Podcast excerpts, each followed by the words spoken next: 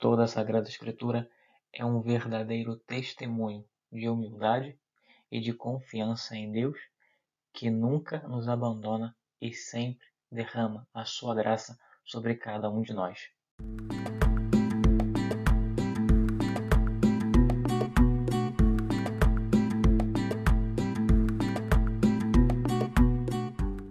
Hoje, dois textos queria meditar com vocês. Dois textos que têm muita relação entre si.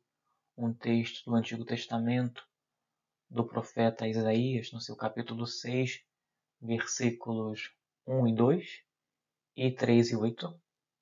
E o Evangelho de São Lucas, lá no seu capítulo 5, versículos de 1 ao 11.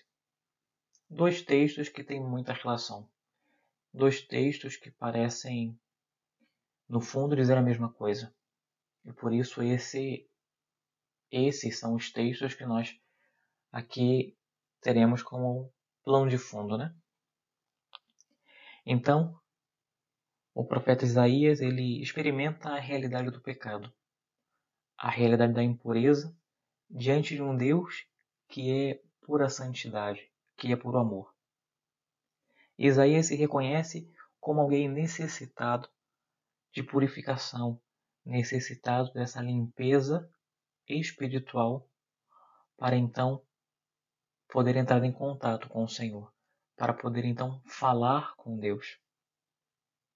Também nós hoje somos convidados a reconhecer os nossos pecados e também buscar essa purificação, para então receber o Senhor com um coração limpo e puro, para que o nosso coração seja uma morada digna para receber o nosso Salvador. Assim como Deus, ele envia um serafim para purificar os lábios de Isaías, hoje o Senhor nos dá a sua graça para então buscarmos essa purificação, para então buscarmos esse essa limpeza, esse arrependimento. E depois de estarmos purificados e com o coração livre para amar, do mesmo modo como Deus nos ama, podemos dizer, como disse o profeta Isaías, quando Deus pergunta, né? A quem enviarei? Quem irá por nós? Então responde Isaías, uma vez que purificou seus lábios, purificou o coração, responde a Deus: Aqui estou, envia-me. Por outro lado, no Evangelho, vemos a Jesus que ensina a multidão.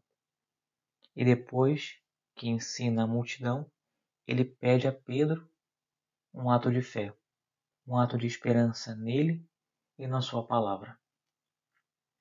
Pedro, uma pessoa experiente, devia ter pensado, né?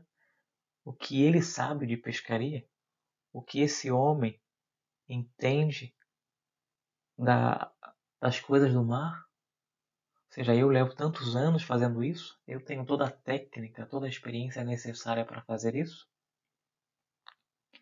Além do mais, Pedro e os demais que, que o acompanhavam tinham passado toda a noite tentando pescar e nada conseguiram. Mas para mostrar a Jesus que o que ele pedia era inútil, Pedro então lança as redes. É interessante notar que, para surpresa de Pedro, a rede voltou cheia, que foi necessária a ajuda da outra barca. A graça de Deus foi superabundante naqueles que confiam em Deus. Na nossa vida passa o mesmo. Quantas vezes o Senhor nos pede que deixemos a soberba de pensar que sabemos tudo, que dominamos todas as coisas e que não necessitamos de nada e nem de ninguém. O Senhor nos convida hoje a reconhecer que sem a Sua graça, você e eu não poderemos realizar nada.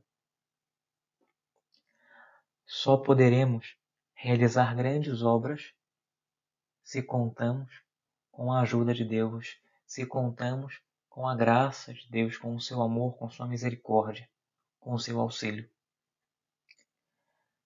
depois de presenciar o milagre que opera Jesus na vida de Pedro, ele então realiza um ato de fé e que ao mesmo tempo é também de humildade. Reconhece a santidade de Cristo e a sua realidade de pecador, de um homem que não confiou na palavra daquele mestre, daquele que é o Filho de Deus, e realizou aquele ato de lançar as redes, ou seja, foi obediente, não para mostrar que confiava na palavra de Deus, na palavra de Cristo, senão para mostrar que ele tinha razão, que Pedro estava certo, que era inútil que lançar as redes depois de ter passado toda a noite tentando pescar.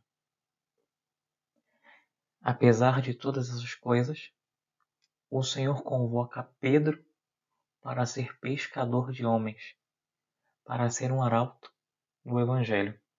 E aqui é interessante a comparação, que no profeta Isaías Deus pergunta quem ele pode enviar. Então Isaías se coloca à disposição de Deus. Aqui estou, envia-me. Por outro lado, já no Evangelho de São Lucas, é Cristo quem chama e constitui a Pedro como pescador de homens.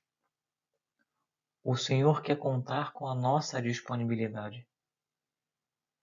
Quer contar com cada um de nós para também sermos pescadores de homens, anunciadores do seu Evangelho.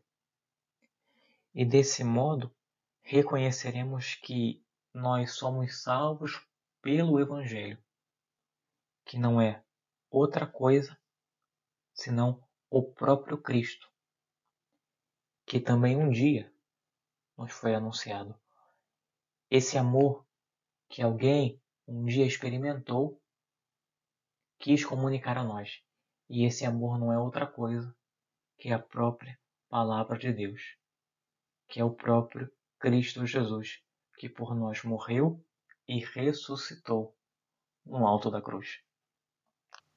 Que possamos realizar um exame de consciência para verificar se estamos incluindo a Deus nos nossos planos, se de fato estamos sendo humildes, se estamos confiando na Sua palavra e se estamos disponíveis a servir a Cristo como anunciadores do seu Evangelho.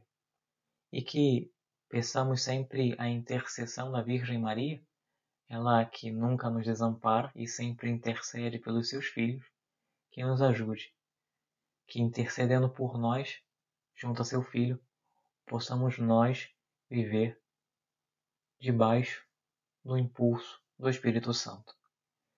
Que o Senhor nos abençoe e nos dê a graça de assim poder viver.